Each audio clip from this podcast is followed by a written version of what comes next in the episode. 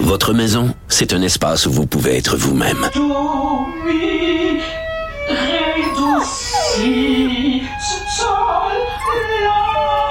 Elle mérite d'être bien protégée et vous méritez d'être bien accompagné. Trouvez la protection la mieux adaptée à votre maison avec Desjardins Assurance et obtenez une soumission en quelques clics sur desjardins.com. Protégez vos dépôts, c'est notre but. La SADC protège vos dépôts dans les institutions fédérales, comme les banques. L'AMF les protège dans les institutions provinciales, comme les caisses. Oh, quel arrêt! Découvrez ce qui est protégé à vos dépôts sont protégés.ca. Cube Radio. Cube Radio. En direct à LCN. C'est l'heure de notre rendez-vous quotidien avec Richard Martineau. Salut Richard. Salut Jean-François. Écoute, on a appris que le gouvernement fédéral en 2019 a accordé un contrat à la firme, la fameuse firme conseil McKinsey. Ouais. Un contrat jusqu'en 2100. Un contrat qui est lié pendant 81 ans. Moi, ça nous arrive tous de signer des contrats, mettons, avec une firme qui va déneiger devant chez Ouais. toi ou une firme qui va Ouais. aménager ton terrain. C'est- un an. Voilà, tu sais, c'est un an, deux ans. Eux autres, ils ont signé un contrat de 81 ans. Dis, qui fait ça exactement? Alors que partout à travers le monde, la firme McKinsey, elle est vraiment critiquée. Nous autres, on dit, hey, on va signer un contrat qui nous lie pendant 81 ans avec cette firme-là. On s'attache à très, très long terme avec cette entreprise-là. Écoute, c'est incroyable. Oui, tout à fait. On va revenir sur le dossier de cette, euh, cette commissaire chargée de la lutte contre l'islamophobie, Madame El Gawabi. Malgré les protestations, autant à Québec qu'à Ottawa, M. Trudeau va de l'avant. C'est ça, c'est bien de le dire. Autant Ottawa, en Pablo euh, Rodriguez avait été euh, très critique enfin envers euh, cette dame-là. Euh, au Québec aussi, on demande sa démission.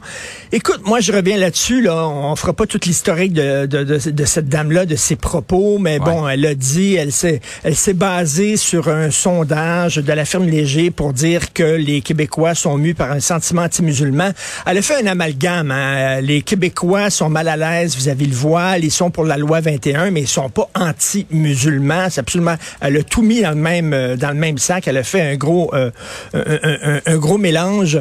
Euh, en 2013, écoute, elle a laissé sous-entendre que les Québécois euh, voulaient un sang pur, on voulait une race pure, parce qu'elle a cité un texte qui parlait justement au 20e siècle, la montée des extrémistes racistes, qu'on cherchait d'avoir une, une race pure. Puis elle a dit, ça s'applique aux Québécois, ça s'applique au Québec. Bon, elle a, elle a non, à trois reprises au moins, elle a fait vraiment des remarques désobligeantes envers les Québécois. On est raciste, on est fermé, tout ça.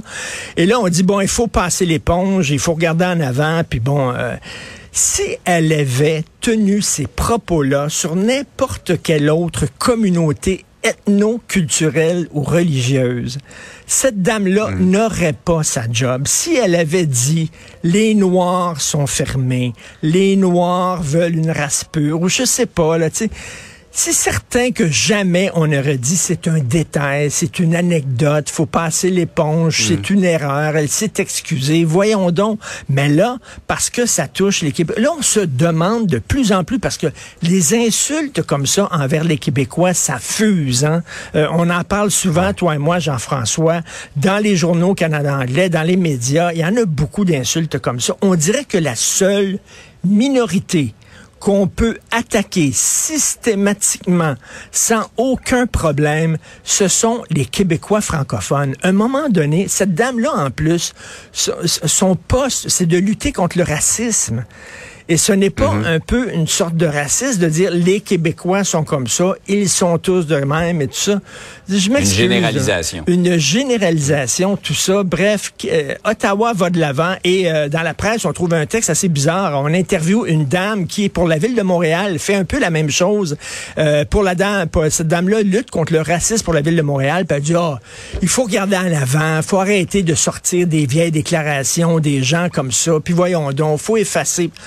Non, je m'excuse. Si, si ça avait visé des Juifs, si ça avait visé des Noirs, des homosexuels, est-ce qu'on aurait dit c'est une anecdote puis il faut regarder à l'avant? Voyons donc. Mais bref, pour euh, euh, Justin Trudeau, euh, non. C'est une anecdote parmi tant d'autres. Il y a des gens qui ont déjà perdu leur job pour beaucoup moins que ça. hein. Je le rappelle, pour beaucoup moins que ça. Il y a des profs qui ont perdu leur job seulement pour avoir cité le titre d'un livre. Euh, bref. un peu fermé au Québec. Par ailleurs, euh, tu as vu le, le, reportage de notre collègue Yves Poirier hier qui rapportait cette bataille devant une école, une petite fille de 12 ans qui a été battue devant d'autres élèves, mais ce dont tu t'horrifies comme bien des gens, c'est qu'il y a personne qui, qui, intervient. Tout le monde filme, mais personne n'intervient. Les gens filment autour d'elle. Écoute, il y, a des, il y a des anecdotes, des fois, des faits divers, des histoires comme ça qui sont très représentatives d'une époque. Et ça, c'est représentatif d'une époque. Écoute, imagine-toi, c'est ta fille, Jean-François, qui se fait battre comme ça. Les gens autour, au lieu de dire, hey, ça n'a pas de sens, arrête de lui donner des coups de poing, arrête de lui donner des coups de pied, les gens disent, hey, c'est le fun, on va filmer, on va mettre ça sur les médias sociaux. À force de voir des vidéos, on dirait que, je sais pas, là, ils, ils sont totalement euh, euh, fermés à la violence qu'ils voient. Pour eux autres, ce qui se passe dans la réalité, ce qui se passe sur un vidéo. C'est uniquement un spectacle. C'est un spectacle. C'est pas la première fois. Hein. C'est déjà arrivé souvent. Je me souviens à New York même, il y a quelqu'un qui était tombé dans le métro. Je sais pas si tu te souviens, sur les rails du métro.